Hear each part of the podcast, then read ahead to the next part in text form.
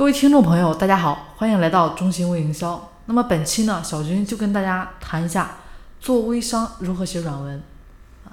就说到这个软文的一个写作，很多人就会觉得很复杂啊，但其实呢，说简单也简单啊。这边呢，就根据小军自己的感悟啊，把它归结为五种类型。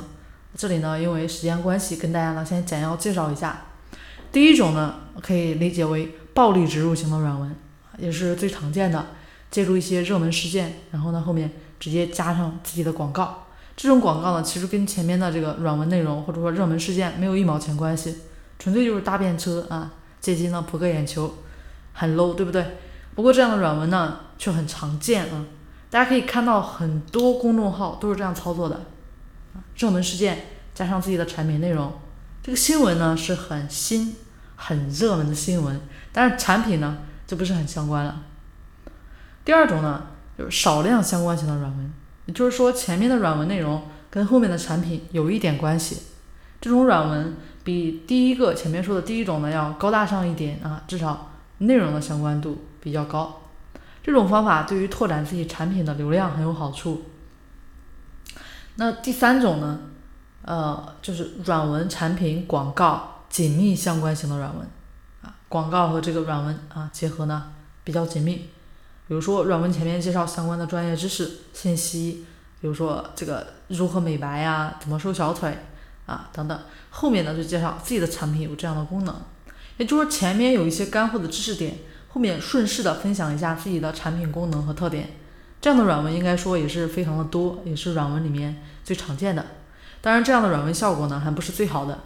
第四种呢，小军就把它称之为故事型软文。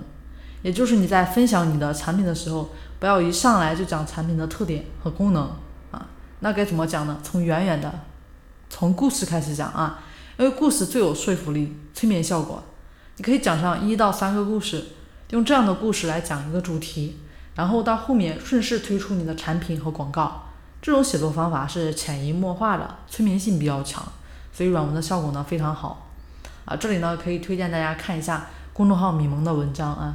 里面的非常多精品文章啊，其实也就是啊软文的一个案例，大家可以看一下它的软文的写作风格啊。在前一段时间五二零的时候写过一篇软文，叫做《老妈，我希望你自私一点》啊。之前写过的，讲前面呢就讲了两三个故事，大概就是说，嗯，妈妈买东西的时候总是对自己很小气啊，对自己的孩子啊家人确实很大方。那文章最后呢，他就顺势引导说。在这个五二零，为妈妈买一样好的礼品吧。那其实这里呢，主要推的就是野兽派的围巾啊啊。第五种最厉害的软文呢，也是实操效果最好的软文，具有颠覆性的效果。大家要是感兴趣的话，可以添加小军的微信三零四九三九六七啊。好，那么今天呢，就跟大家先分享到这里。更多内容呢，呃，希望大家持续关注我们的内容。我们下期节目见。